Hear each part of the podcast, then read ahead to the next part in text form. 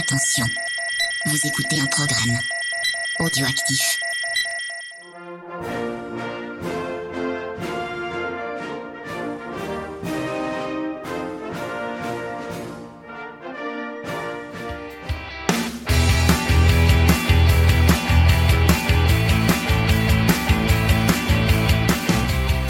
Salut à tous, on se retrouve pour un nouvel épisode de C'est qui en pôle avec euh, aujourd'hui Paul qui revient. Comment ça va? Ça va en pleine forme et toi? Pleine oh bah ouais, ouais, moi ça va, nickel, week-end de trois jours donc. euh. Et Stéphane, comment ça va Stéphane? Ça va et vous? Bah ouais, cool. Bon, est-ce que tu Cool, cool, lancer euh, cet épisode avec la Marseillaise? Sans trop Bah, spoiler, je bien pense, sûr, ouais, je la course des MotoGP. pense. Bah surtout, je vais commencer euh, par euh, saluer évidemment Nit9 qui a gagné euh, les goodies euh, pour ce euh, pour cette euh, pour cette deuxième course euh, donc au Qatar pour cette saison 2021. Euh, donc euh, pour euh, pour le jeu qu'on qu'on continue cette euh, saison avec la bécannerie et donc c'est l'épisode 90 parce qu'il n'y a pas eu trop de news. C'était c'est une période, enfin forcément début de saison c'est un petit peu calme. Donc on va passer directement aux courses parce que je pense qu'il va y avoir pas mal à dire.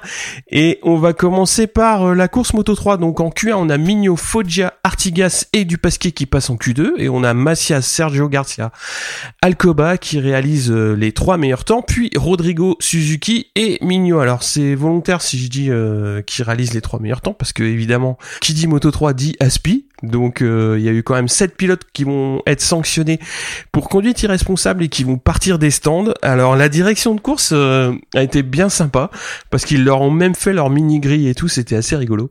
Hmm. Euh, bon après c'est un peu dommage parce que ça ça prouve que bah, dès le début de saison ils sont, obligés quand même de taper assez fort pour euh, pour calmer un petit peu ce petit monde. Et puis euh, bon bah on va voir comment ça comment ça va se goupiller. Donc en course donc pour nommer les sept pilotes c'est Acosta Fenati Foggia, Sergio Garcia, Nepa, Honshu et Ricardo Rossi, donc qui partiront des stands. Et donc le Moto 3 vient de breveter la course à deux départs, donc c'était assez rigolo parce qu'il y avait le vrai départ euh, au feu rouge et puis après tu avais le deuxième départ des des sept pilotes. Alors quand il y en a un ou deux qui partent des stands, c'est assez euh, on va dire classique, mais là quand il y en a sept, c'était vraiment un deuxième départ quoi. Ils étaient pas sur trois lignes mais sur deux. Euh, c'était c'était assez bizarre, moi j'ai trouvé. Ça veut dire qu'en fait, ils ont pas osé faire le même coup qu'ils avaient fait à, à c'était qui à Jack Miller il était parti devant en pneu slick alors qu'il pleuvait, que monde devait partir des stands. Et par mesure de sécurité, les auraient mis derrière à quelques longueurs.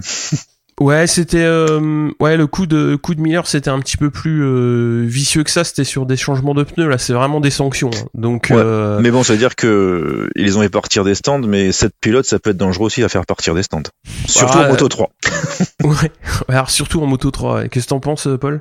Bah, Je pense surtout que là, euh, faire partir autant de pilotes, euh, quand tu pars tout seul, bon bah ça va être compliqué, surtout sur un circuit comme le Qatar. Mais là, ils partent à 7 et on va Mm. voir que, on va voir après que ça aurait quand même bien aidé parce qu'ils ont fait Ah. le boulot et de rien, ouais. ça te fait un, ouais, ça te fait un deuxième peloton, mais tu Bah, ça te fait un petit train que à ça. 10 secondes et puis euh, qui va rattraper le gros train, quoi. Ça, on le verra, euh, on le verra ça. dans le déroulé de course, quoi. Donc euh, pour parler de la course, donc c'est Rodrigo Bin- Binder et Suzuki donc qui partent bien. On a euh, Massia, Toba qui sont dans le coup. Alors chaque freinage au T1 c'est un bordel sans nom dans le sens où pff, ils arrivent facile à être 7 ou 8 de front vu que la piste est quand même euh, assez large donc chaque euh, chaque tour euh, va amener un petit peu sa, sa vérité quoi. Alors les partants des stands euh, vont quand même euh, mettre euh, 7 à 8 tours pour revenir sur le peloton mais comme tu le disais Paul euh, bah, le fait qu'ils soient plusieurs bah, ça va quand même favoriser le un train assez euh, assez intense pour pouvoir remonter. Alors tous ne remonteront pas hein, mais euh, en gros les les gros pilotes qui étaient pris dans qui ont été pris par la patrouille ça va remonter donc en, en 7 8 tours. On a Tate euh, qui va quand même sortir Artigas euh, de manière euh, bien bien bien dégueu et, et surtout après bon, on va arriver au gros fait de course hein, c'est-à-dire que McPhee qu'on avait vu quand même de manière assez transparente, il était plutôt dans les dans les 10 15 du groupe. Et ben il se montre en tête du peloton, donc on se dit ah tiens, c'est le réveil et en fait il se fait sortir dans la foulée. Donc ça doit être peut-être 5 ou 6 virages plus tard. Donc suite à un, contact avec euh, Binder, Alcoba euh, bah, vient percuter aussi euh, McPhee. Alors la chute est très spectaculaire parce qu'on se retrouve avec une moto euh, qui est complètement à 90 degrés et qui vient percuter McPhee. Alors euh, après en bord de piste, McPhee va légèrement s'emporter quand même, on va dire, avec un petit kick sur euh, sur Alcoba. Donc il va y avoir une sanction après course. Et surtout, donc c'est Acosta donc qui à deux tours de la fin est remonté en tête de course et va jouer le podium en étant parti des stands. Et ils sont cinq Rodrigo, Massia, Binder et Mignot pour jouer les, les trois places.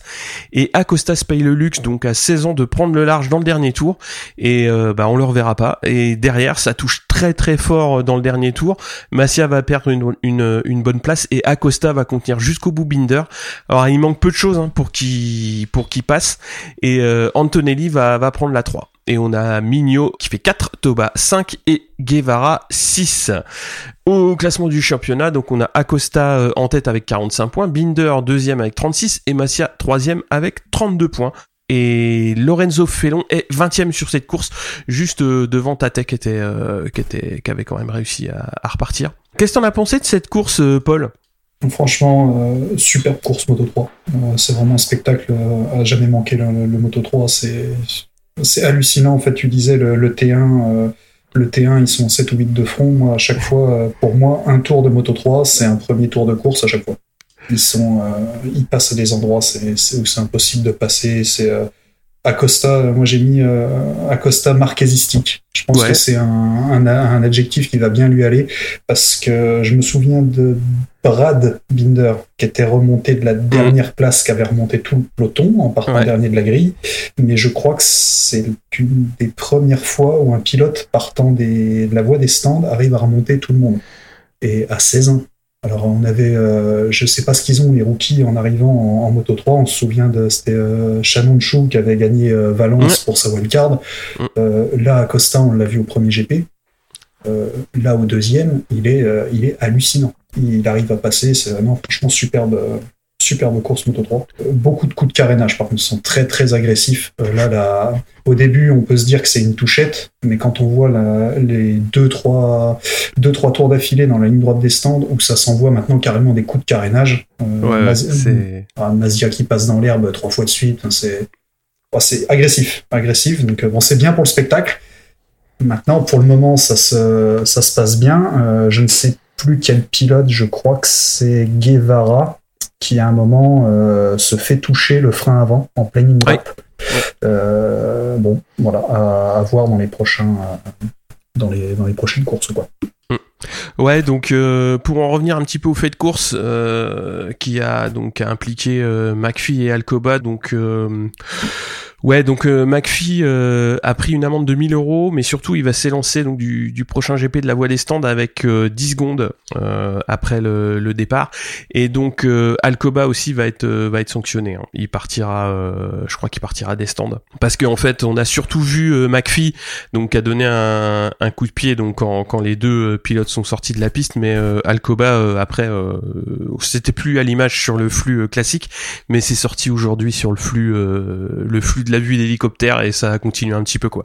Donc les gars ils sont tranquillou euh, en bord de piste à, chicorer alors qu'il y a des motos qui tournent donc c'est un peu euh, d'une part c'est pas une belle image et puis c'est un petit peu dangereux quoi parce que s'il y en a un qui chute euh, bon bah voilà c'est un coup à prendre une moto dans les chevilles et c'est jamais cool quoi. Ah, c'est sûr et puis quand on voit bon McPhee on peut comprendre qu'il soit déçu. Hein. Premier GP il fait zéro, deuxième GP il fait encore zéro même si à chaque fois c'est pas de sa faute. Là, c'est sa dernière saison en Moto 3. On comprend qu'il soit, qu'il soit frustré, mais c'est sûr que il y a la télé partout maintenant, on le sait très bien, c'est, plus des choses à, faire ou à voir. Ça va être compliqué pour lui. Hein. Là, euh, il démarre le prochain GP de la voie des stands, donc ça va encore être compliqué pour mettre des gros points. Mm. Début de saison très très très très mauvais, je dirais.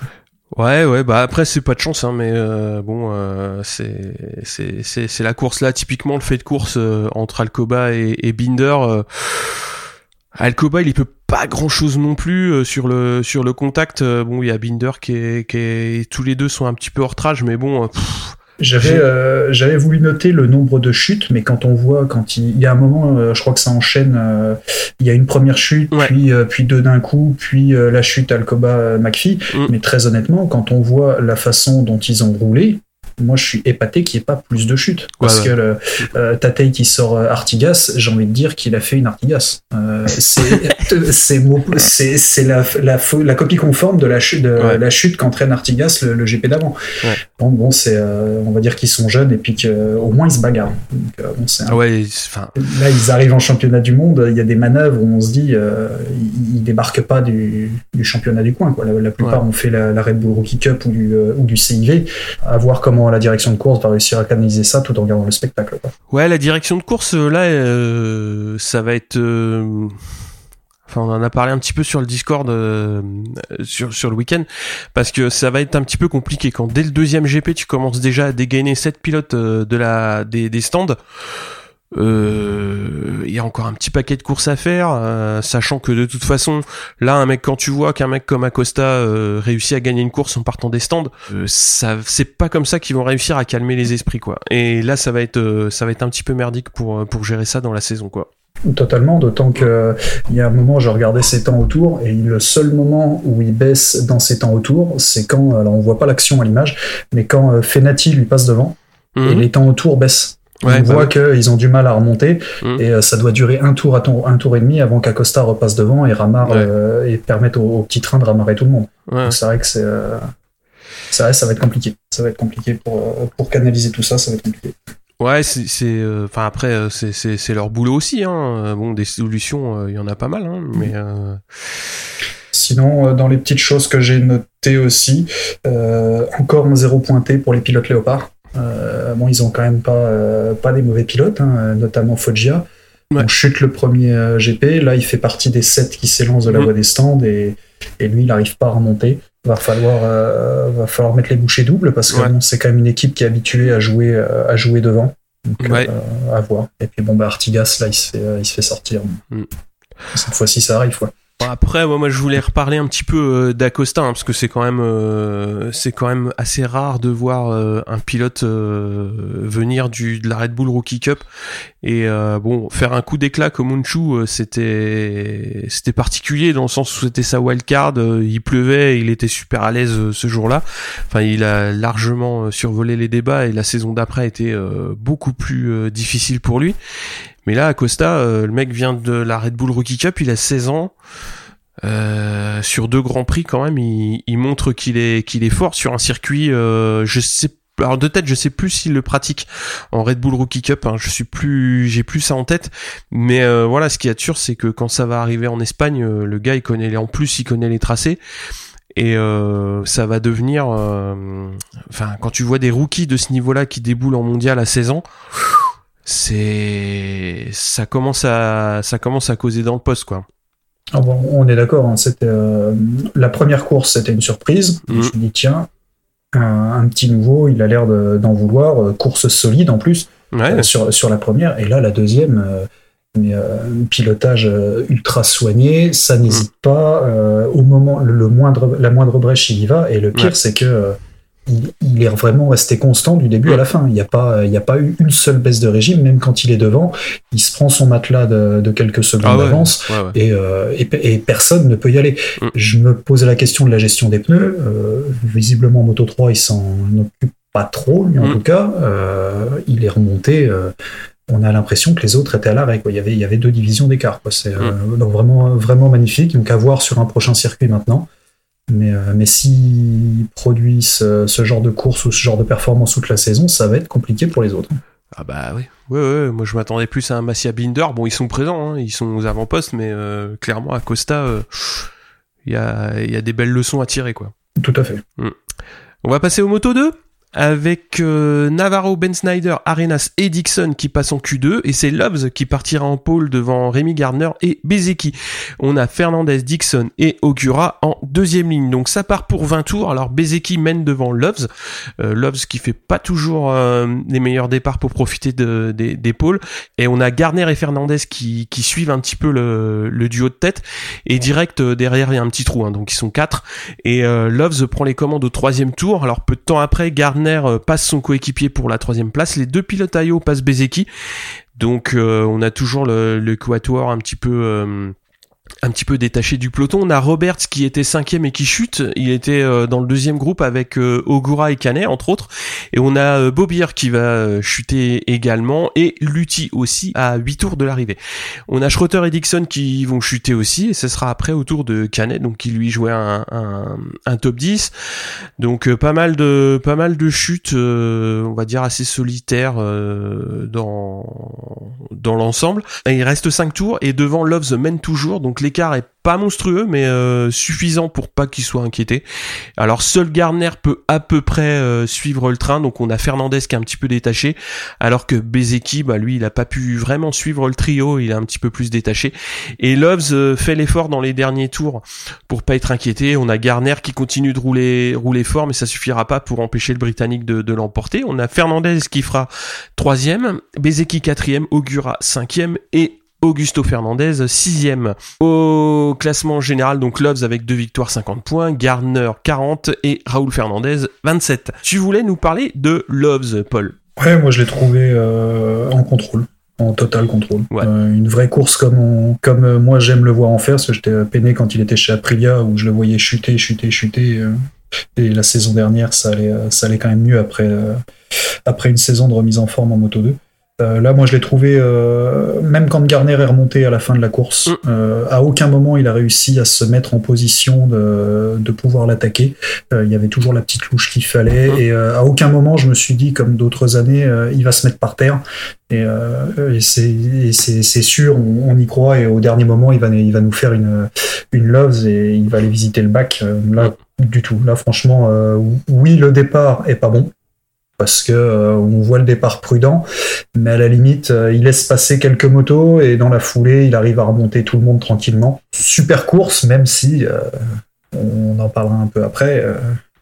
C'était un petit peu ennuyeux à regarder, pas, beaucoup de pas beaucoup de dépassements. bon, en niveau action, c'est une des rares fois où on voit les, les caméras aller s'intéresser à, d'autres groupes en bagarre beaucoup plus loin, même pour des, des places au-delà du top 10 pour essayer de voir quelques dépassements. Souvent en Moto 2, t'as as moins d'action.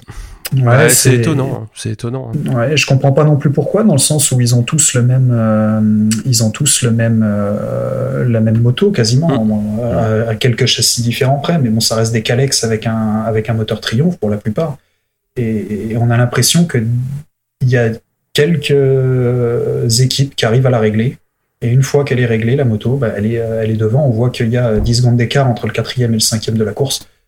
Après, bon, les, écarts s'étirent. Mm. Ça devient compliqué sur un, sur un plateau de, de 20 motos ou un peu plus de 20 motos de, quand tu en as que 4 qui peuvent se battre devant. Surtout quand on voit ce que ça a donné en Moto 3 et ce que ça donnera après en, en Moto GP. Ouais, pour compléter ce que tu dis sur euh, sur Loves, euh, ouais, il y a énormément de sérénité et t'as bien fait d'appuyer le fait que euh, dès que Garner a réussissait à aligner pas mal de tours très très fort pour pour revenir même pas à hauteur, mais pour revenir à 3-4 dixièmes, bah Loves il en remettait un petit coup et, et il se remettait à l'abri tout de suite quoi. Donc il y a effectivement énormément de, énormément de maîtrise et de sérénité je sais pas s'il avait pas tout à fait la marge de sécurité euh, qu'il a actuellement, mais euh, là sur les deux premières courses, euh, c'est intéressant de le voir. Après, moi, j'aime bien voir Gardner euh, aligner aussi deux P2 euh, de suite, hein, parce que c'est euh, c'est intéressant de voir de voir que ça que ça paye. Et puis Raoul Fernandez, c'est pareil, hein, un, rookie qui déboule comme ça, c'est c'est c'est impressionnant aussi, quoi. Je pense que Ayo, il connaît bien le paddock. Hein. C'est exactement ce que j'allais dire. Ils ont un, manager qui est, euh, qui est assez, euh, assez réputé. Hein. On voit euh, là la KTM un, sacré duo de, pilotes, quelle que soit la, quelle que soit la, catégorie. Mais là, oui, Garner, moi j'étais déjà grand fan, d'autant plus de ce qu'il faisait l'an dernier. Là, en arrivant dans ce team-là, s'ils arrivent à lui donner la, la, régularité, au moins sur deux courses, c'est là, ça va être un client aussi. Et Raoul Fernandez, petit prodige aussi, euh, comme tu dis, très jeune. Ça, mm. promet de, belles choses. Je suis un peu plus sceptique sur euh, bon, euh, il fait quand même 4, mm. mais je sais pas, je le trouvais un petit peu, un petit peu en dedans sur cette course quand même. Et puis, je m'attendais, mais c'est le début. Donc on va être, euh, on va être euh, indulgent. Hein. C'est jamais que c'est avec sa deuxième course. Je m'attendais à voir peut-être un peu plus euh, Vietti. Donc euh, à voir euh, dans les prochaines courses. Maintenant, voilà, c'est la, la Moto 2. Il faut bien qu'il s'y fasse aussi. hein. Donc, euh, Enfin, Bezeki, euh, bon, il fait 4, hein. enfin, il fait quand même une course, euh, moi je la trouve honnête et tu vois clairement que hum, et Loves est au-dessus et euh, les deux Ayo euh, ont, ont pas du mal à suivre parce que mine de rien Gardner il est pas très loin et Fernandez pour un rookie il, est au contact pendant une bonne partie de la course donc euh, c'est très bien et euh, ouais c'est moi, ce qui m'étonne, c'est la différence entre les trois qu'on qu'on mené cette course et le reste du plateau, parce que Bezeki, euh, il est quand même sur une moto euh, qui est maintenant bien connue du team euh, VR46, et ben ça a du mal à suivre, quoi. Et si lui arrive pas à suivre sur une VR46, euh, je pense que la saison, ça va être, ça va être compliqué pour les autres. Après, tous les grands prix seront pas les mêmes, hein, je pense. Oui, c'est sûr. Après, euh, comme on dit, si, euh, comme on disait pour euh, pour Mir euh, sur le dernier euh, le dernier GP, si ça si sa plus mauvaise place c'est une quatrième ou une troisième, ça Ouais, va je pense que aussi. ça va parce que aller, quoi. lui, il est habitué aussi à à mener des championnats, donc euh, j'ai plus confiance dans Bezeki pour euh, pour tenir l'impression d'un championnat Mhm. que euh, que Loves, même si j'apprécie beaucoup le pilote. Tu vois, je, Ah ouais euh, ouais, bah regarde l'an bon, l'an dernier, il se blesse Ah oui, le- ouais, ouais.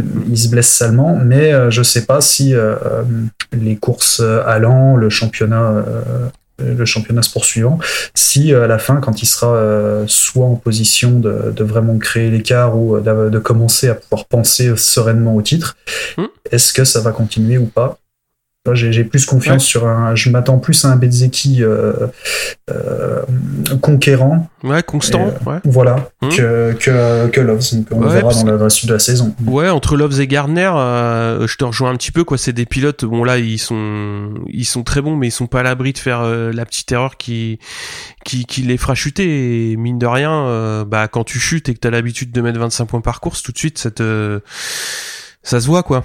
C'est ça. Ouais. Euh, Après, moi, j'ai une autre déception, c'est Viré. Hein, donc, il est, euh, il est neuvième. Ça fait un petit moment qu'il est, euh, qu'il est dans la catégorie. Euh, je trouvais que s- il y avait du progrès sur les deux, trois dernières saisons, on va dire. Et là, ça repart un petit peu dans le ventre mou. euh, Neuvième à 17 secondes.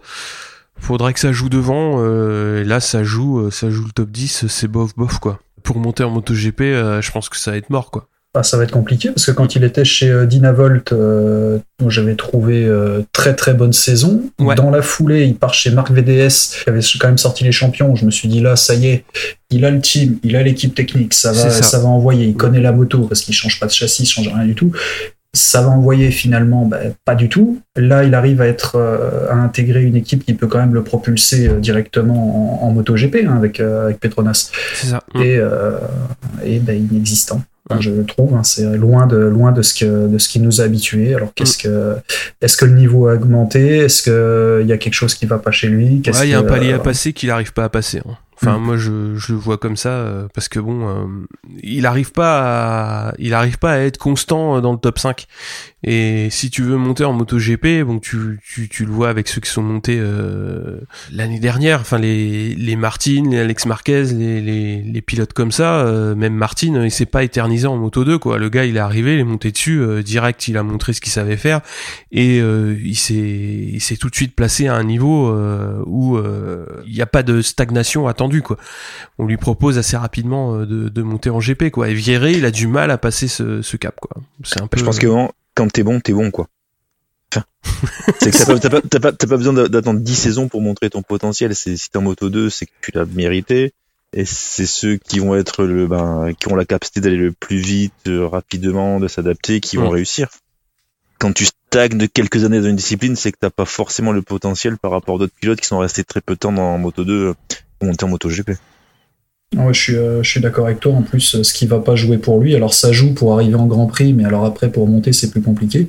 Euh, je pense aussi, c'est qu'il est, espagnol et mine de rien, des bons pilotes espagnols, il y en a quand même une tripotée pour passer après en catégorie reine. Ben, mine de rien, quand tu fais en plus la, comparaison avec les gens de ton propre pays, ça va devenir compliqué. Quoi. Mm. Ça va devenir compliqué.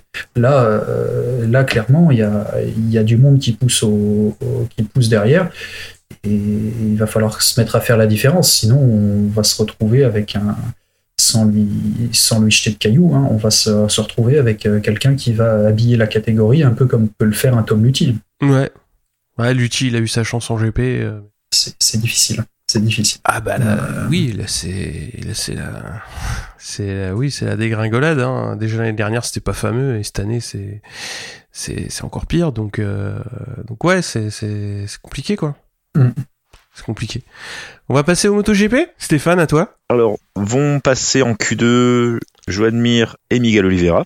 À la suite d'une Q2 très disputée, c'est alors Jorge Martin Mm. sur Ducati Pramac qui est cette juge de la pole position, suivi par Johan Zarco. Fabio Quarta- Quartararo, quant à lui, va s'élancer de la cinquième place. La course. Alors, les pilotes Pramac réalisent un très bon départ. Euh, Jorge Martin va garder le bénéfice de sa pole position, suivi par Johan Zarco. Derrière, les pilotes Yamaha, ben, comme à leur habitude, vont rester euh, scotchés sur la ligne de départ et ils vont se retrouver respectivement huitième pour Fabio et neuvième pour euh, Vignales. Devant, on a une bonne surprise en voyant Alex Espargaro, euh, auteur d'un très bon départ, qui s'est lancé de la septième position et qui va virer à la troisième place à suite au premier virage.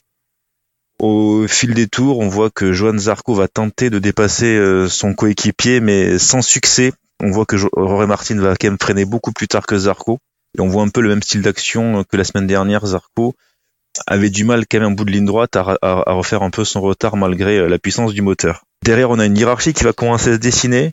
Et euh, Mir va partir à la chasse au Ducati, mais malheureusement pour lui, son moteur ben, va montrer un peu ses limites en ligne droite par rapport au surpuissant moteur Ducati. Le champion en titre, Joan Mir, va connaître des fortunes diverses puisqu'il va rester coincé euh, dans le trafic et fera pas mieux que la septième place. Il aura droit à une petite frayeur en raison d'un contact avec Jacques Miller. Les officiels diront no further euh, action. Ah bah ouais, bah ça on en reparlera après, je pense. Euh, donc à 10 tours de l'arrivée, on va voir que les pilotes Yamaha vont commencer leur euh, leur euh, leur remontada puisqu'en fait euh, ils vont respecter ils vont commencer à doubler ben, tous les pilotes devant eux. Et à 5 tours de l'arrivée, Fabio Quartaro va être dans la roue de Joan Zarco qu'il va doubler facilement. Et le tour d'après ben Fabio va s'attaquer à Jorge Martin le passer et il ne quittera plus ben, la tête de la course et donc derrière, on a Maverick Vinales qui va lui aussi euh, partir à la chasse à la Ducati. Mais par contre, lui va pas réussir à se défaire de Jorge Martin et de Johan Zarco. Il va finir au pied du podium à une, quatrième, à une belle quatrième place. Et c'est Johan Zarco, ben, dans les derniers tours, qui va réussir à passer son coéquipier pour s'adjuger d'une deuxième place. Et là, eh ben, historique, doublé français, euh, Fabio premier et Johan Zarco second. Donc du coup, à la fin du Grand Prix, ben, Johan Zarco, du coup, avec cette deuxième deuxième place, prend la tête du championnat du monde suivi par Fabio Quartararo qui, aura, qui a 4 points de lui à 36 points, ex aequo avec euh, Maverick Vignales. Paul, je te laisse démarrer sur le, sur ce beau Grand Prix quand même. Ouais, Grand Prix, euh, moi juste magnifique. hein. On l'a dit, un doublé français, c'est une première en catégorie Rennes. hein. Euh, la dernière, en... dernière fois qu'on a eu deux Français sur un podium en catégorie Rennes, c'était en 54.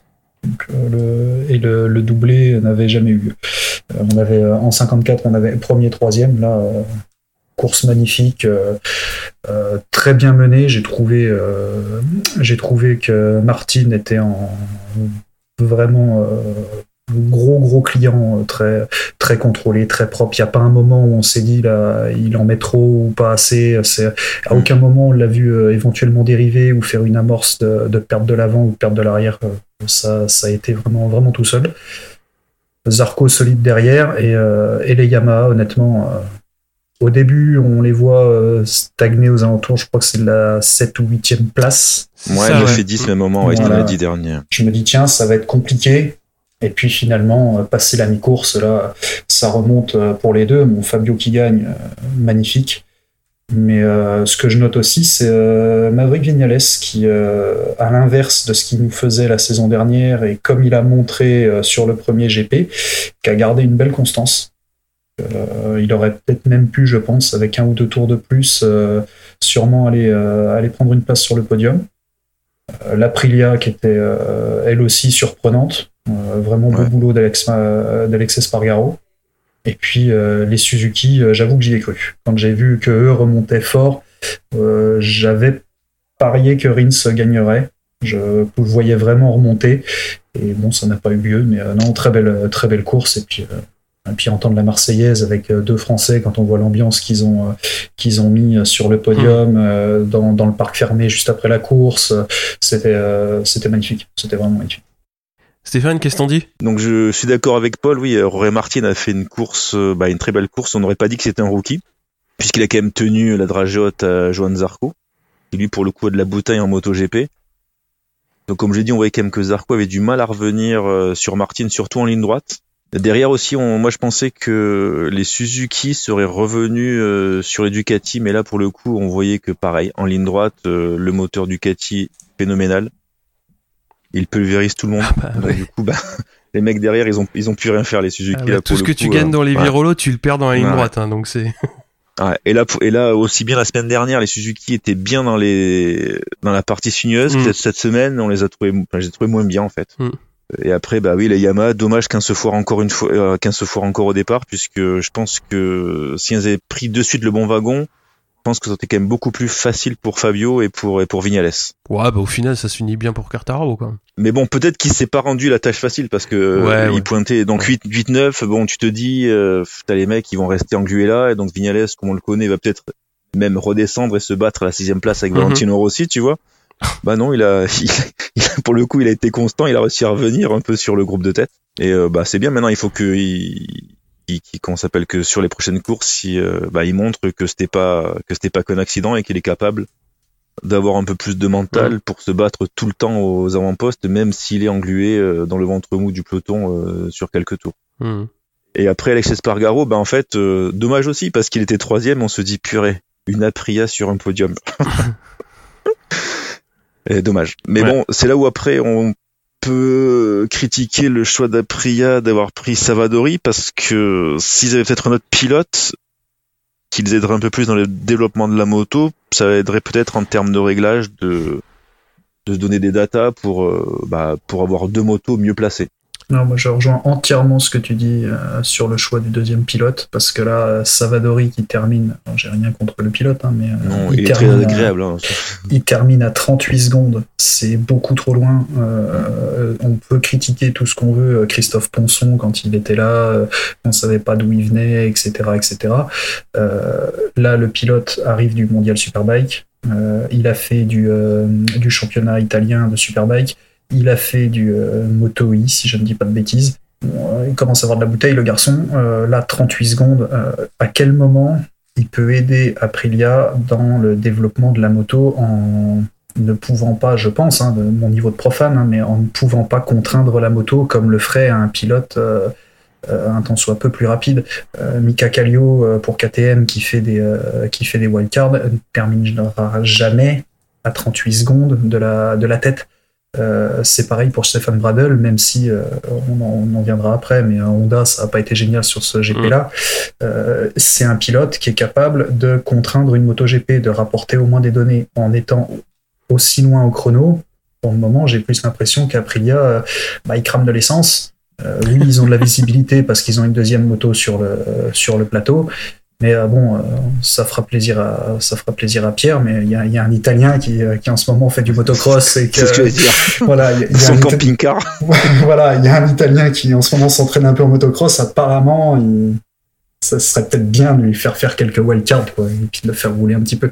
Mais je suis d'accord avec toi parce qu'en fait, Savadori, si c'est un pilote un peu à la, à la Guintoli, c'est-à-dire quelqu'un qui va tester la moto, amener des développements, c'est bien, mais il faut le faire euh, ben, pendant des tests privés, quoi, pas en course. C'est ça. En un pilote test, pourquoi pas. Un pilote voilà, test. mais, euh, Parce que sur le marché, t'es quand même des bons pilotes, ou voire même des, des petits jeunes euh, aux dents longues euh, qui attendent que ça, se bagarrer en moto GP. Et donc c'est à ces gens-là qu'il faut donner une, bah, une Bah. chance. Et Savadori, c'est un très bon pilote de Superbike, mais ça reste un très bon pilote de mondial Superbike. Si tu veux, Aprilia, Et- ils ont essayé hein, d'aller chercher des pilotes en Moto 2 euh, à l'intersaison et les gars ils viennent pas quoi. Bah, je pense aussi qu'ils ont vu hein. euh, ce que pouvait donner une. euh, le- après, le- je le voyais l'an dernier. Le problème, je pense, tu montes en MotoGP pour quand même. euh, c'est tous des, des, des- des pilotes, ils sont tous envie de gagner.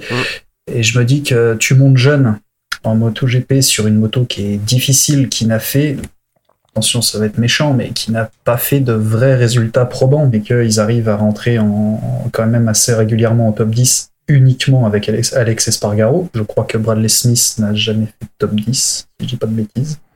Euh, Yannon, euh, ça a dû être le cas. Mais du coup, c'est une moto qui reste difficile et une moto qui n'a jamais gagné. Quand un pilote euh, monte du Moto 2 et récupère une Ducati, n'importe quelle moto du plateau, c'est une moto qui a déjà au moins engrangé des victoires. C'est une moto qui a déjà connu le podium. Donc, je pense que c'est plus simple de monter sur des motos comme ça en se disant je vais chez Aprilia, il y a tout le développement à faire et tout ce que je risque c'est peut-être de me rendre euh, la tâche plus difficile pour l'avenir en terminant en fond de classement et sans possibilité d'avoir de, réels résultats. Ouais, mais faire attention parce que c'est sur une bonne moto et que tu n'as pas de résultat de suite, on va dire ah bah lui il est nul, hein. il a une super moto, il fait rien et bon on le gardera pas. Quelqu'un des fois qui va sur un team un peu moins entre parenthèses prestigieux, enfin qui fait moins de bons résultats plutôt que moins prestigieux, c'est pas le pas le bon terme, mais euh, et qui va développer, qui va se montrer, qui va faire quelques résultats, quelques coups d'éclat, peut-être que celui-là, il donnera peut-être plus de chance que quelqu'un qui va arriver euh, dans un autre team. Ouais, c'est vrai que je suis, euh, ça se défend aussi. Donc ouais, c'est euh, compliqué la, position, la position d'Aprilia. Ah. surtout qu'ils avaient Bradley Smith, même si je suis pas fan du pilote, ils avaient Bradley Smith sous le coude, qui lui restait quand même sur quelques saisons avec avec l'Aprilia. Donc là, le, choix est peut-être pas très probant. C'est compliqué. Après, c'est une réflexion que je crois que j'en, je crois que j'en ai déjà parlé en, épisode où j'ai l'impression qu'il n'y a pas les budgets pour mettre euh, deux motos euh, au même niveau technique. Hein. Moi, je pense que ça va, Savadori a pas exactement le même package que qu'allait que chez Spargaro. Ou alors. Euh, il a vraiment trop de mal à l'exploiter, mais enfin là, je suis ah. agréablement surpris par aller chez Spargaro sur le début de saison, parce que moi j'y croyais pas vraiment et quand même au Qatar euh, il montre euh, au moins il, se montre devant en FP euh, il y a des bons temps autour. Là tout son début de course est quand même très très propre quoi. Il, il réussit à tenir le rythme jusqu'à un certain point mais et après ça lâche. Mais voilà pour il faut passer par là. C'est-à-dire que s'ils veulent progresser, il faut euh, commencer à faire des bonnes FP, il va commencer à être, il, faut commencer à être régulièrement en Q2 et euh, en course, il faut être dans le bon wagon au début et puis bah ça tient tant que ça tient. Euh, si ça tient 5 tours, ça tient 5 tours. Si ça tient mi-course, ça tient mi-course. Mais au moins, tu sais que tu, tu peux tenir un rythme intéressant pendant un certain temps, quoi. Bah, il est quand même dans le top 6 jusqu'au 15e tour, donc c'est quand même pas mal hein, bah, avec cette moto. C'est ah, pour ça. Enfin, je veux dire, il est pas ridicule par rapport à d'autres pilotes qui ont des, qui ont des meilleures motos que lui. Hein. Ouais, c'est ça. Ouais. C'est pour ça que moi je trouve que cette année, euh, c'est il y a quand même un gros gros pas en avant fait par euh, fait par Aprilia. Est-ce qu'après c'est le c'est la combinaison toujours pareil Aprilia avec euh, Aleix ah, bah qui connaît super bien cette moto qu'il a mm. développée qui est un peu faite pour lui aussi. Mm. Ouais. C'est un peu le Marc Marquez de chez Aprilia, si on peut dire. Ouais, ouais, ouais. À son échelle, euh, C'est Stéphane qui m'a dit de placer cette vanne, en fait. Ah bon Oui. Après, bah, justement, d'où la, tu vois, d'où la frustration de ne pas savoir, en fait, si c'est, euh, comme tu dis, est-ce que c'est Alex euh, Espargaro, Aprilia, le circuit, etc., la moto qui est développée pour lui, ou en mettant un pilote qui était longtemps chez les Rouges, qui, s'ennuie chez lui, il faut vraiment le faire venir, s'il vous plaît. il, manque au paddock. Est-ce qu'en le faisant. C'est pour ça que ça serait intéressant de voir la prochaine course, donc ailleurs qu'à Doha, pour un peu si, la, enfin, si cette hiérarchie-là elle est respectée, s'il y a d'autres, enfin, ou s'il y a d'autres surprises. Mm, mm. tout à fait. Je voulais parler un petit peu du Ray Martin parce que justement, euh, bah, comme vous l'avez dit, il a fait une, une très belle course et surtout une fin de course où il est euh, au contact avec Zarco et euh, bah, on voit qu'à un moment donné, il tente quelque chose, c'est-à-dire il se met un petit peu à l'inter pour se montrer et il voit que ça passera pas, donc il se remet tout de suite derrière derrière le pilote, derrière Zarco et bah, il va quand même tenter la spi sur le dernier tour, enfin sur sur la ligne. Bon, ça passe pas parce que Zarco a une a une Ducati mais euh, je pense que Martin euh, il saute n'importe quelle autre euh, moto du, plateau comme ça sur la ligne. Et ce qui m'intéressait, c'est effectivement ce qu'il a dit en, en, conférence de presse, puisque bah, il a expliqué ça, c'est-à-dire que il a évalué la situation et il s'est dit, bon, bah, de toute façon, tenter un truc devant ses arcos, c'est mon coéquipier, il joue le titre, enfin, il joue une place au général, donc je vais la jouer sécure. Donc il a joué ses cures, c'est très bien, euh, c'est très Mhm. bien de l'expliquer et surtout, euh, je trouve Info ou Intox Oh, mais moi, je pense que il a, il, il, il raconte pas d'un, il raconte pas d'ânerie. Je pense que Martin, euh, attends, le mec il vient d'arriver en, en MotoGP, il fait son sa troisième place euh, sur sa deuxième course. Euh, T'imagines le gars, il y va, il sort les deux? Je sais pas, bah après, euh, il peut dire ça aussi parce qu'il s'est fait doubler par son coéquipier, tu sais, des fois. C'est possible, c'est possible. Mais euh, enfin, Moi, moi, dire, moi, bon, moi, je suis bon, je suis bon senior, je l'ai laissé passer, j'ai fini troisième, mais euh, finalement, j'aurais pu quand même faire deux. il, il a pas dit qu'il pouvait passer, il a dit que euh, bon c'était c'était compliqué, il a pas voulu prendre le risque. Et je pense que tu vois, enfin après faut faut chacun son décodeur aussi. Moi ce que je décode c'est si devant euh, tu lui mets euh, tu lui mets une euh, une une Honda ou une Suzuki, il tentera le coup. Et bon ça on le verra dans les dans les prochains tours. Et après euh, voilà, enfin deuxième course podium pour un rookie c'est c'est intéressant quoi. Enfin c'est Ah et puis surtout Paul quoi.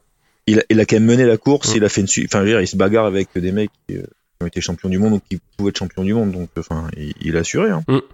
Ah, c'est un acharné, de, c'est un acharné, Jorge Martin. Euh, Moi, je pense que c'est justement une grosse preuve de maturité. Il en avait déjà quand il était dans les catégories euh, précédentes. Euh, c'est un gars qui revient à chaque fois, qui, qui a eu des saisons où il s'est blessé, à chaque fois il revenait, il était dangereux, il était toujours là pour le titre. Et là, euh, comme tu dis Cyril, je pense que si c'est, euh, on inverse les places, on met euh, Zarco devant et Quarta là à cette place-là dans le dernier virage, Mm. il y va. Ouais, il le il y va, il- voilà, là, il est, faut pas oublier qu'il, bon, c'est, la même marque. pour Pramac, c'est, énorme. Mm. Un, un doublé, c'est, magnifique. Devant, devant l'écurie, l'écurie officielle, c'est sa, deuxième course. Il a fait une, euh, il a fait la pole. Il est sur le podium entre 0 et la troisième place.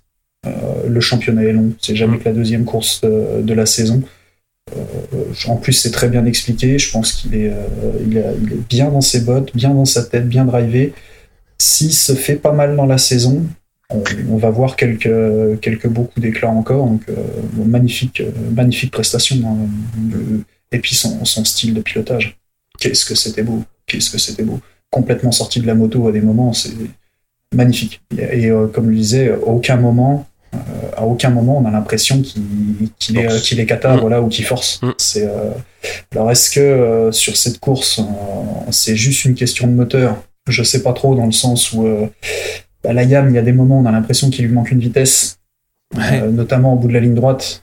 Mais euh, il y a d'autres moments euh, avec le sinueux, ça arrive à suivre.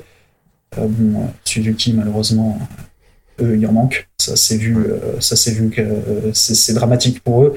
Et Honda, bon, on peut pas comparer, on les a pas vus.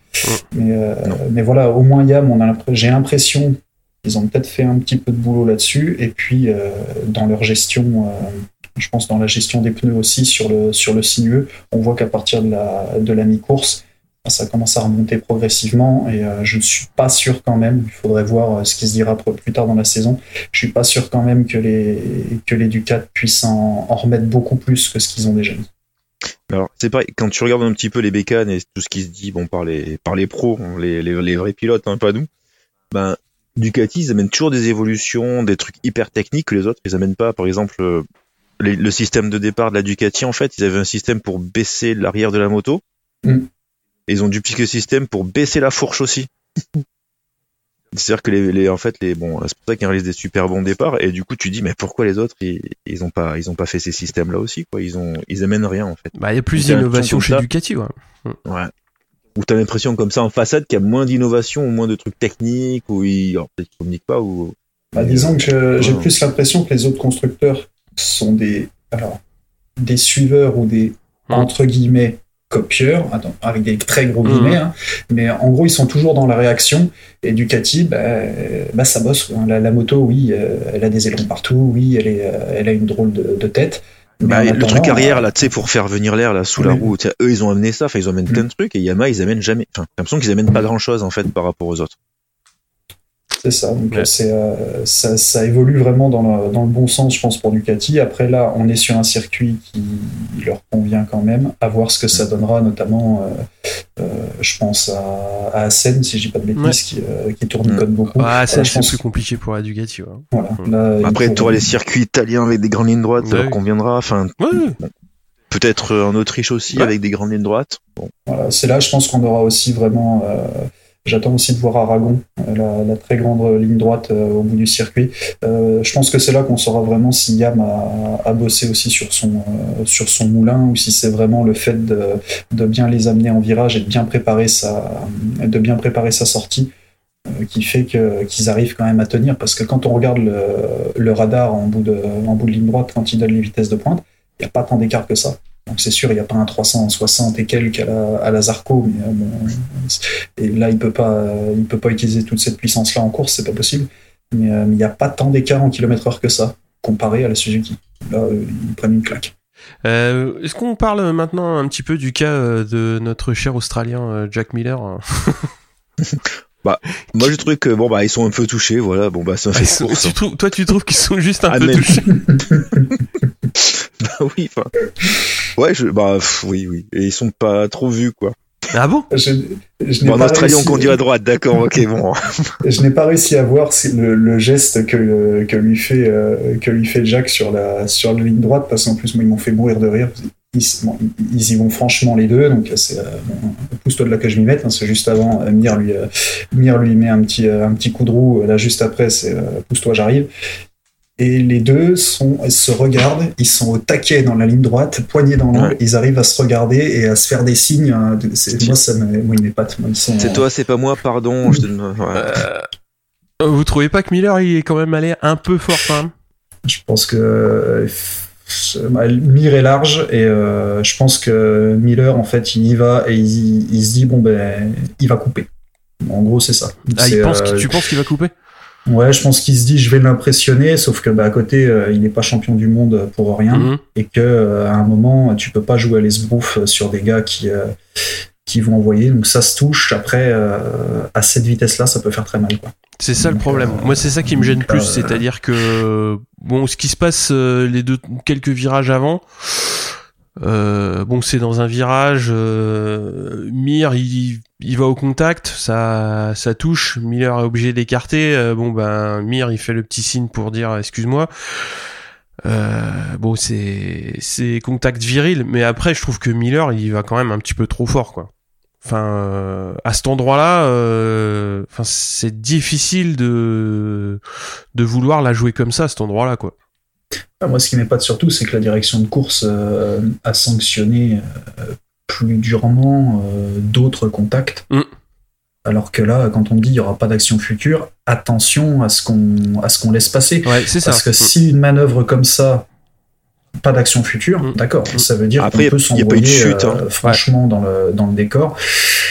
Voilà, ça, je pense que c'est une décision qui va faire parler, ou en tout cas qui, pour les prochaines décisions de- que prendra la direction de course, on risque de leur mettre dans les dents cet exemple-là. Bah. Attendez, au Qatar, euh, il y a Mais eu- je pense il que si, quelqu'un avait chuté, je pense qu'ils auraient peut-être pas pris la même décision. Là, il y a, il y a eu aucune Ouais, chute, il y a pas eu de, il y a pas eu de dégâts, donc. euh, Enfin, tu vois. à un moment, les mecs, à un moment, faut aussi les, enfin, c'est bête, mais à un moment, faut aussi laisser les, les gars un peu se battre en piste, quoi. Tu vois, c'est pas non plus, euh, les deux, on pensait que c'est pas des, des mauvais pilotes dans le sens où ils vont pas taper euh, les autres pour les faire tomber absolument, tu vois. Oui, tout à fait. À Ouais. voir, mais c'est vrai que là. Enfin, c'est pas Paul Espargaro, peut-être que ça aurait été Espargaro, peut-être qu'ils auraient réagi différemment aussi, les commissaires de piste. Ouais, puis ça aurait été Paul Espargaro, ça aurait été la faute de, de Zarco. c'est Non, mais tu vois, typiquement, moi, ça m'a fait penser à ce qu'a pris Zarco l'an dernier, quoi. Euh, Enfin, euh, Zarco l'an dernier, il a fait un départ des stands pour euh, pour moins que ça, quoi. Moi, ce qui s'est passé euh, l'an dernier, c'est pas c'est pas intentionnel. Il se passe ce qui se passe et euh, Pépère, euh, il part des stands, quoi. Totalement. Euh, et là, Ouais, c'est vrai, euh, c'est vrai, c'est vrai. là va m'expliquer que c'est pas intentionnel quoi. Parce que bon en moto 3 les mecs ils étaient ils étaient tombés hein, donc ils se sont mis sur la gueule, ils se sont mis des coups de latte euh, sur le bitume. Mais euh, là ce qui se passe en piste euh, c'est c'est c'est compliqué à, à justifier aussi et Bon, moi, je, après ça, on le sait pas, hein, mais peut-être que ce sera fait aussi euh, avant le prochain GP. Je pense que il y en a qui se sont pris des rappels à l'ordre par la direction de course à se faire convoquer pour moins que ça aussi. Hein. Et euh, comme tu dis, j'espère que ça va revenir euh, dans des choses un peu plus sereines, quoi. Oui, on est d'accord qu'il y a une différence entre arriver un peu trop fort dans le virage, Mm. tu loupes ton point de freinage, t'em- t'embarques le copain. Ça arrive. Là, c'est quand je quand j'ai regardé même les, les images après, je comprends même pas les, les trajectoires des deux motos. Mm. Je comprends pas comment tu peux venir te taper à, à, à cet endroit-là. On a l'impression que t'en as un qui fait un passage façon tour qualif Mm. et l'autre qui fait vraiment un passage façon tour course où il peut pas avoir la, la trage, euh, la trage potentiellement idéale. Mais c'est vrai que là, euh, ça tape quand même. euh, mais c'est vrai quand on a vu le choc, s'il y en a un qui tombe, c'est Ah bah là, parce que ça arrive euh, fort derrière. Ça Puis ça, d'une part, ça arrive fort derrière et, et les gars, ils sont, je pense qu'ils sont à 2,50, 2,70 quoi. Donc là, ça, ça va être compliqué. Hein. Ça va être, euh, ça va être compliqué. Après, bon, on va voir comment ils vont gérer. Bon, Miller, euh, il a quand même beaucoup communiqué sur son syndrome d'éloge pour pas avoir à justifier euh, sur ce qui s'était passé en course. Donc euh, c'était euh, ça c'était euh, c'était plutôt bien noté de la part de, de la part de Pierre. C'est effectivement là il commence à avoir un petit peu mal au bras donc euh, bon ça va. Mais oui, euh, donc tu avais évoqué euh, rapidement le, le point donc euh, concernant le HRC euh, et euh, KTM et on va s'attarder un petit peu sur les résultats de ces deux équipes hein, quand même puisque le HRC euh, place euh, trois motos à l'arrivée donc 13e, 14e et 17e et un DNF et KTM fait 8, 15 et 19 avec Binder qui est euh, le premier donc à 5 secondes. Alors chez KTM euh, il y a quand même Oliveira qui a fait un bon début de course et puis euh, bah, un petit peu comme aller chez Spargaro ça s'écroule mais il s'écroule un petit peu plus tôt Oliveira. Il, il Ouais. lâche le contact un petit peu plus tôt mais c'est pareil il fait un bon Bah, début de course. C'est parce qu'il fait un très bon départ aussi. Hein. Ouais, le mec, ouais, il ouais, a fait euh, ouais. un jump incroyable. Ouais ouais mais il est dans le bon C'était paquet. 10 euh, divisions d'écart, quoi. Bon après euh, après ça s'est ça s'effiloche largement quoi mais euh, Bah, c'est pour ça que c'est filoche, parce qu'il serait parti de sa position de calife. Bon, il se serait pas effiloché, en fait. ah t'es gonflé Oh, c'est dur. non, mais C'est non, c'est pas méchant, c'est mais vrai. c'est, vrai. vrai, c'est vrai. Ouais mais bon Parce qu'il part, euh, il est quoi? Il était, il est qualifié 12ème. Donc, euh, finalement, il se qualifie 12. Et il arrive, euh, il arrive. Il arrive 15, hein, je pense que c'est lui qui arrive il, 15. arri- il, il arrive 15, Ouais, tout à donc fait, bon, ouais. finalement, il est à sa place, quoi. hmm. Ouais, bah, compliqué. Hein. euh, Là, là je- moi j'ai du mal à, à comprendre comment ils peuvent être, que ce soit Honda ou KTM. Là, c'est bah, KTM, c'est, c'est pas dû au fait qu'ils aient, qu'ils ont plus le droit de faire des tests privés, vu qu'ils ont gagné tro- euh, deux ou trois courses. peut-être. Bah, Après, oui. euh, le problème, le problème Et c'est- aussi, c'est que la base moto, normalement, c'est la même que celle de l'an dernier, en tout cas pour la base moteur. Et euh, j'ai pas ça va être dur, hein, mais j'ai pas l'impression. Enfin, j'ai l'impression que les autres ont travaillé et que KTM a un peu. euh, alors, je sais pas si c'est ralenti ou pas, mais en tout cas, les deux pilotes de pointe connaissent déjà la moto. Mhm. Donc, euh, il n'y a Ouais. pas cette excuse de découvrir la machine. Euh, quand on voit ce que fait, euh, en plus, on va aller à Portimao. Mhm. Quand on voit ce qu'a fait Oliveira chez, chez Tech 3, bon, il avait une excellente équipe. euh, je suis un grand, grand fan de Tech 3 et de, et de Guy Coulomb. Euh, il avait une excellente équipe technique. Il a fait du très bon boulot avec. Euh, Brad Binder a gagné avec. Voilà, la moto, on sait qu'elle est, euh, que c'était une bonne machine et que c'est une bonne machine. Et là, qu'est-ce qui se passe cette année? Ils sont loin. Mm. Bon, Lequena, ok, il n'a pas roulé l'an dernier avec le, euh, avec le Covid, donc euh, son année de rookie, elle a été complètement tronquée. Mais là, ils ont quand même des pilotes qui, bah, qui savent faire. hein. Euh, Petrucci, euh, il, il fait quand même une. euh, à la base, je crois qu'il est en une bonne Q2, je crois. Oui, c'est ça. Je crois qu'il est en Q2 et qu'il arrive quand même à se qualifier pour la, pour, euh, pour la suite. Donc, du coup, c'est. euh, voilà, c'est c'est un bon pilote. Euh, Oliveira Binder aussi. Là, euh, je pense pas que ce soit les résultats que vise KTM, même si c'est un circuit qui leur convient pas. Mm. Ça va être long si on fait des résultats que sur les circuits qui conviennent à la moto. Quoi. Alors, après, il avait annoncé que c'est sûr que Doha, c'était pas du tout leur circuit. hein. Qu'ils allaient essayer de tous, ils avaient tous dit, on va limiter les dégâts, euh, c'est, on roule, mais bon, limite, on pourrait ne pas rouler, quoi. Ouais, enfin bon. Alors, Ça va être léger pour être. Ouais. euh, Ça va être C'est quand léger tu si titre, ça va être chaud. Ah, mais Voilà. faut être bon sur toutes Voilà. les pistes, je suis d'accord. Mm. Mais après, c'est, après, c'est pareil, il faut attendre 4-5 courses sur des tracés différents pour voir s'il y a des motos vendues sur tous les tracés, ou, bah, les Ducati vont être meilleurs là, moins bonnes ici, encore meilleurs, euh, sur les circuits, machin, grande ligne droite, pas de ligne droite.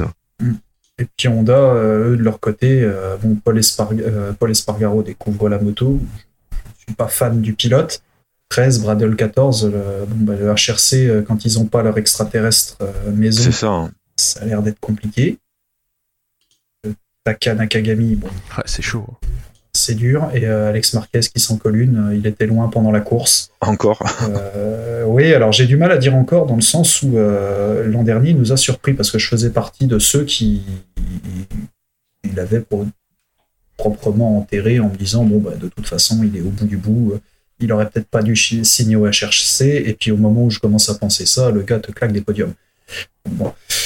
Il a, il a son niveau maintenant là, ça a l'air d'être dur. Donc euh, qu'est-ce qui se passe chez Honda Euh, C'est pas des très gros communicants. donc, on, on verra quand euh, quand papa va rentrer euh, va rentrer à la maison au prochain Grand Prix ce que euh, ce que ça va donner quoi.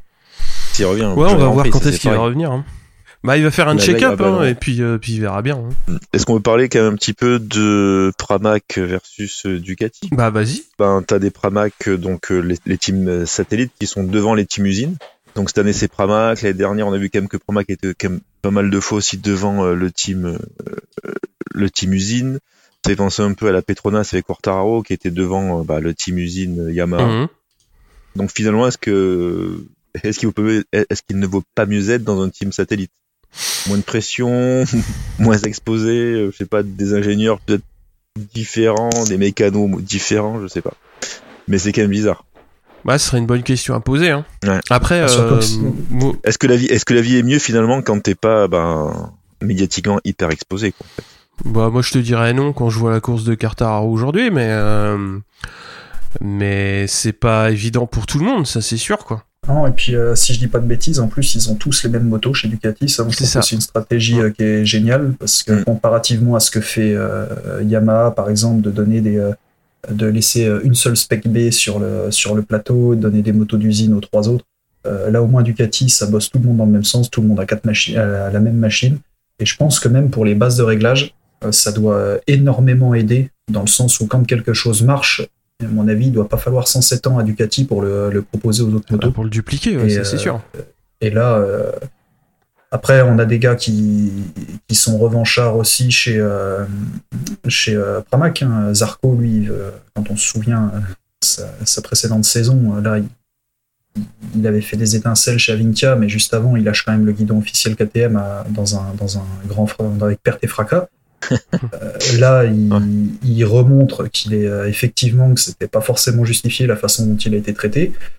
Euh, Martin, moi j'aimais déjà beaucoup en Moto 3 et Moto 2, ça reste un, petit prodige et je pense que chez Pramac, dans une structure qui a l'air d'être très familiale, ça doit, euh, ça doit faire bah, justement un peu comme chez Tech 3, tout le monde ensemble, tout le monde a bossé dans la même direction. Là, on les voyait. euh, C'était magnifique de voir euh, tout le monde, euh, quand il fait sa pole, de voir toutes les équipes, même des équipes du Moto 2, etc., l'attendre dans, la ligne, euh, dans la ligne des stands pour le féliciter. Et là, quand il y a le doublé de, chez Pramac, qu'on voit euh, le, patron de Pramac qui, euh, qui est, qui est en larmes et comme un, comme un enfant de voir, de voir son doublé, c'est euh, beau à voir. Après, Miller et Bagnaia, bah, eux, ils viennent, ils remplacent l'ancienne équipe.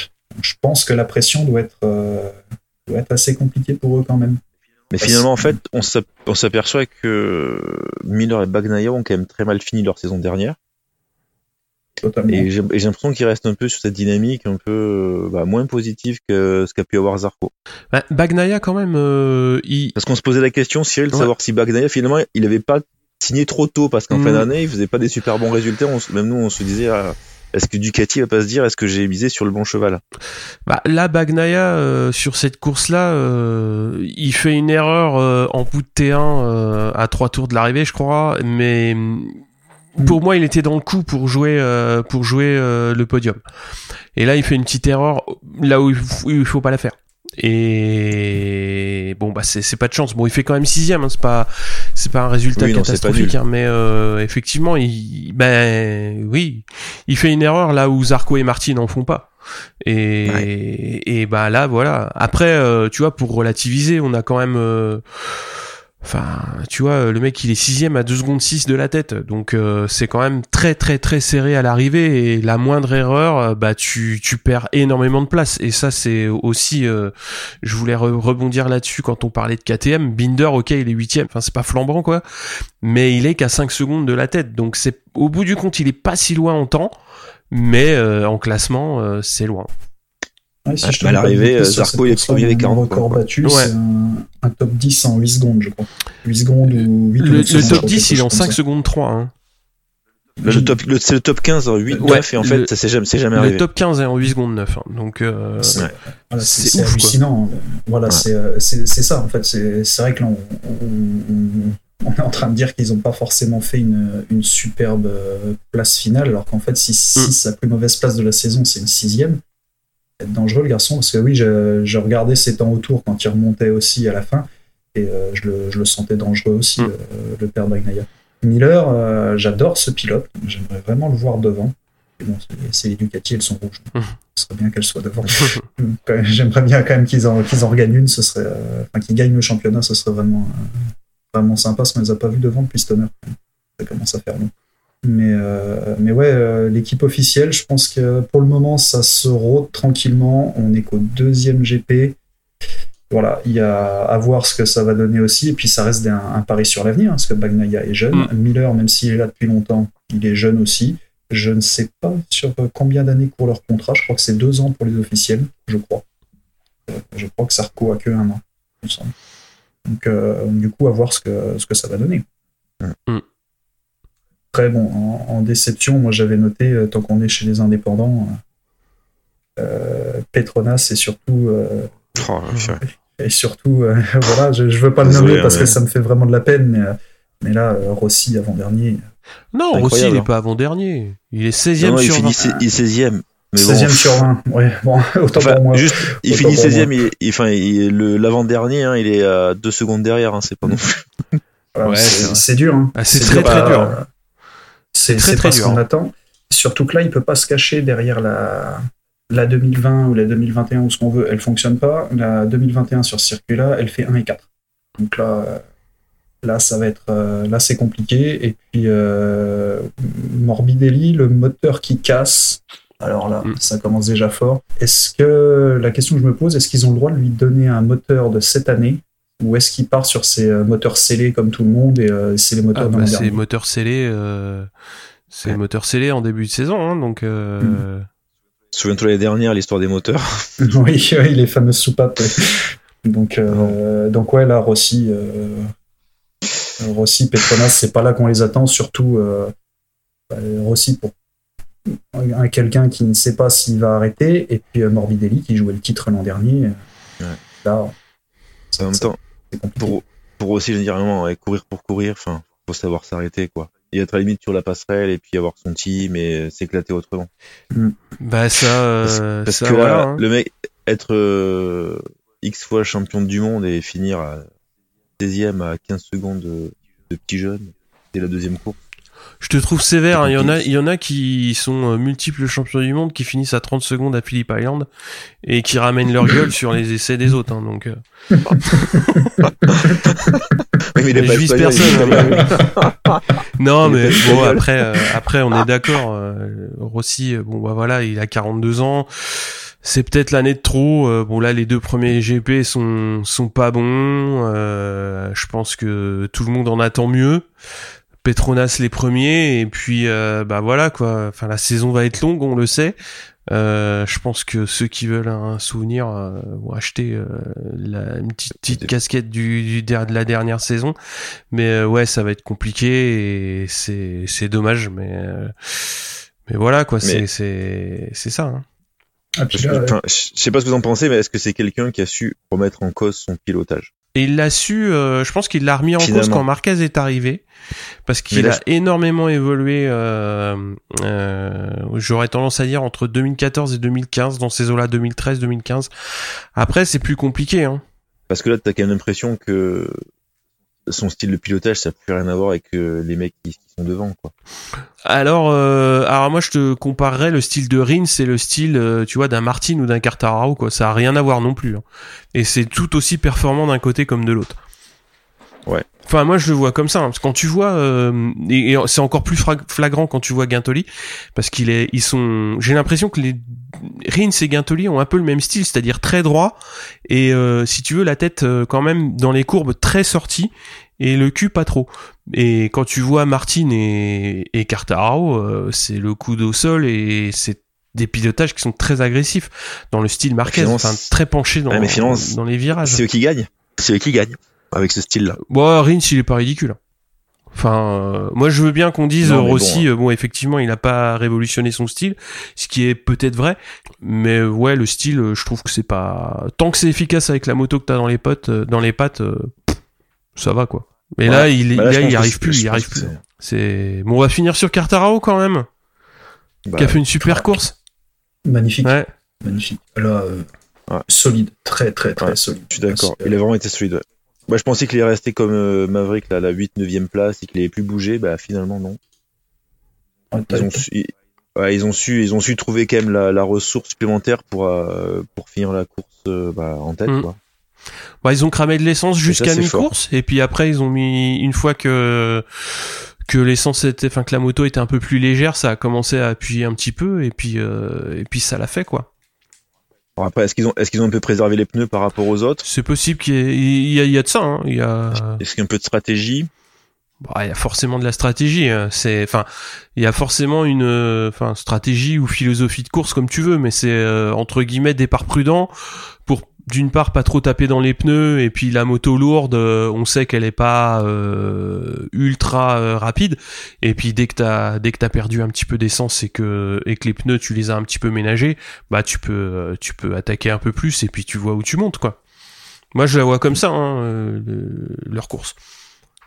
Non, bah, totalement, et puis euh, taille patron. hein. Là, Ah ouais, ouais, là, bah on oui. est plus sur un. Là, il, le disait avant, euh, avant le début de la saison qu'en étant d'équipe officielle, euh, quand il était chez, euh, chez Petronas, il n'avait pas la pression du résultat parce que c'est aux officiels d'avoir le, résultat. Bon, bah là, il joue un geste à la parole. Les dépassements, ils sont euh, propres. Le pilotage, il est. euh, alors, pour moi, c'est un compliment. Un pilotage à la Lorenzo, c'est euh, du, du caviar, ça va tout seul. c'est, euh, il passe quand il faut passer. C'est autoritaire, mais ça reste propre. Et une fois qu'il est devant, c'est un métronome. Il est, euh, euh, quand on sait par où il est passé, c'est euh, c'est juste magnifique. Et puis il a, il a ce sourire, on voit le, le côté, euh, l'émotion qui dégage quand il, quand il gagne. On sent que c'est voilà, c'est c'est en lui. Alors tous, hein, mais, mais lui, c'est, je trouve que c'est plus que les autres. Trouve qu'il l'incarne un peu plus. Voilà, il l'extériorise voilà, un c'est peu vraiment, plus, ouais, de toute façon. Exactement, on sent que c'est, il vit pour ça. Et de le, de le voir avec son, son sourire sur le, sur le podium, avec son équipe, euh, euh, voilà, c'est, ça fait vraiment quelque chose de le voir gagner. Euh, S'il peut nous en faire des comme ça tous les week-ends, je, je prends tous mes week-ends de congé et je, je reste devant ma télé. Mais je pense qu'il a dû laisser une bonne impression chez Petronas parce que je sais pas si vous avez vu euh, quand il rentre bah, pour aller au podium, euh, tous les mecs de Ouais. Petronas étaient dehors euh, à le féliciter, à vouloir lui taper dans la main, je trouve ça Ouais. Comme image. Ah bah oui. Enfin tu, enfin ça c'est moi c'est j'ai retenu cette image là aussi euh, comme toi. hein. C'est euh, quand il est dans la ligne euh, et que t'as tous les mécanos qui sont sortis, euh, t'as. Et t'as même le Big Boss, Ouais. là, alors, je connais, enfin, j'ai mangé son nom. euh, De chez Petronas, le Razlan Razali. Mm. voilà, merci. Qui était là en train de, enfin, sur la, sur Ah bah ouais. sur la, sur la, sur la pit lane, en train de dire eh, bravo. Je trouve ça sympa. Ah bah oui. Belle image. Ouais c'est. Ouais, je pense que de toute façon, il, il a laissé de bons souvenirs là-bas, et puis euh, de toute façon, ça reste, ça reste Yamaha aussi, hein, donc euh, après, on verra ce que ce que ça va donner sur les prochaines saisons, mais euh, Ah, puis ça fait tellement plaisir de le voir sur une, même s'il l'avait déjà l'an dernier, mais là il a les couleurs officielles. Il a, on va être un peu chauvin, mais il est français. Il a une moto pour gagner. Il gagne, donc il concrétise vraiment ce que, ce que, ce que tout le monde attend.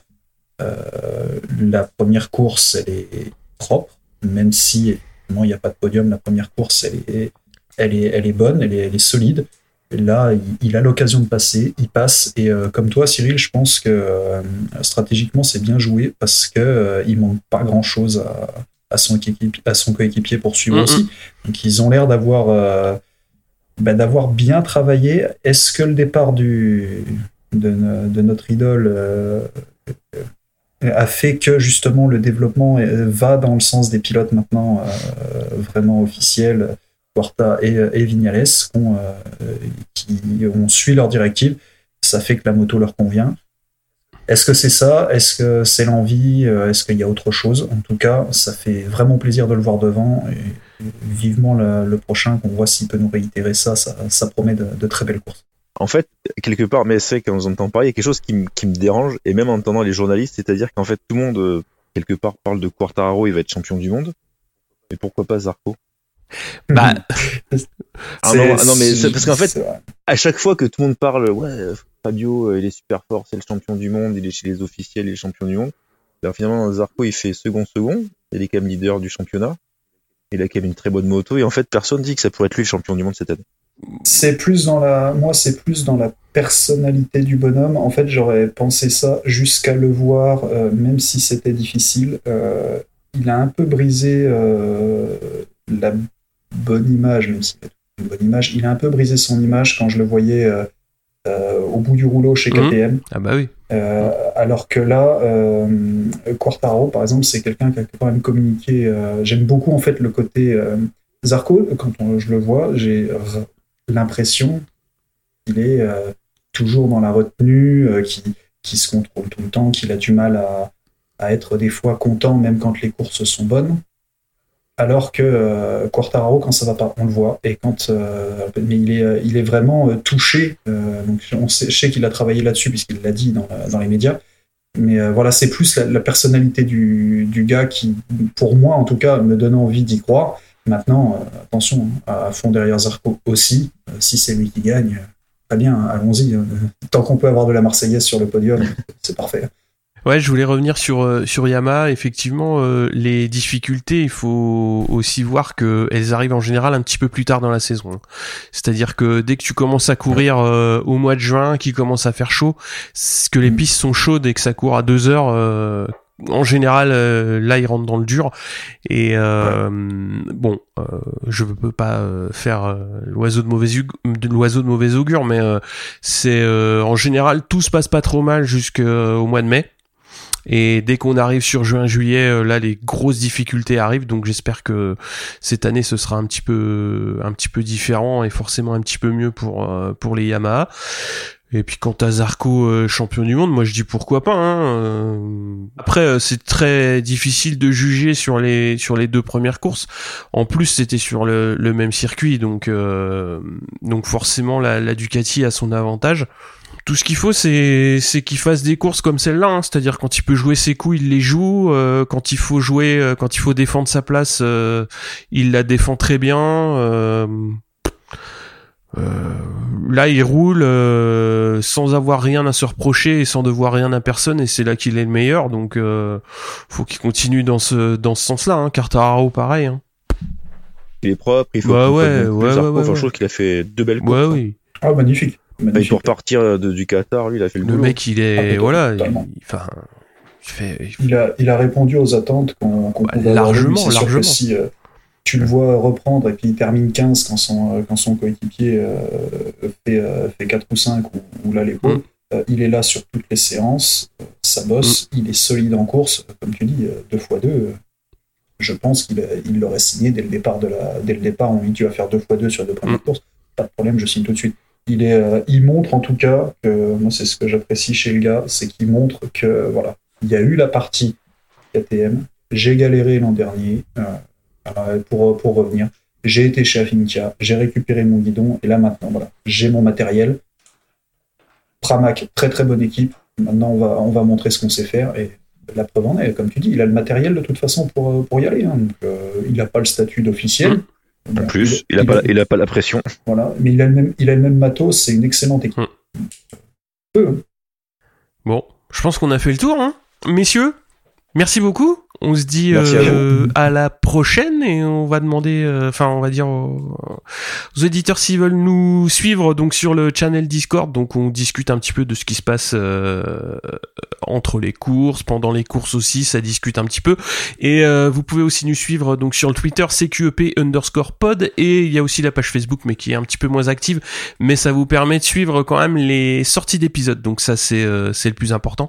On est aussi sur Deezer et Spotify Et n'hésitez pas à nous mettre des petits commentaires donc sur Apple Podcast et euh, et Podcast Addict en fonction de votre euh, de la plateforme sur laquelle vous nous écoutez. On se retrouve euh, dans deux semaines maintenant pour le Grand Prix du Portugal, donc l'arrivée en Europe.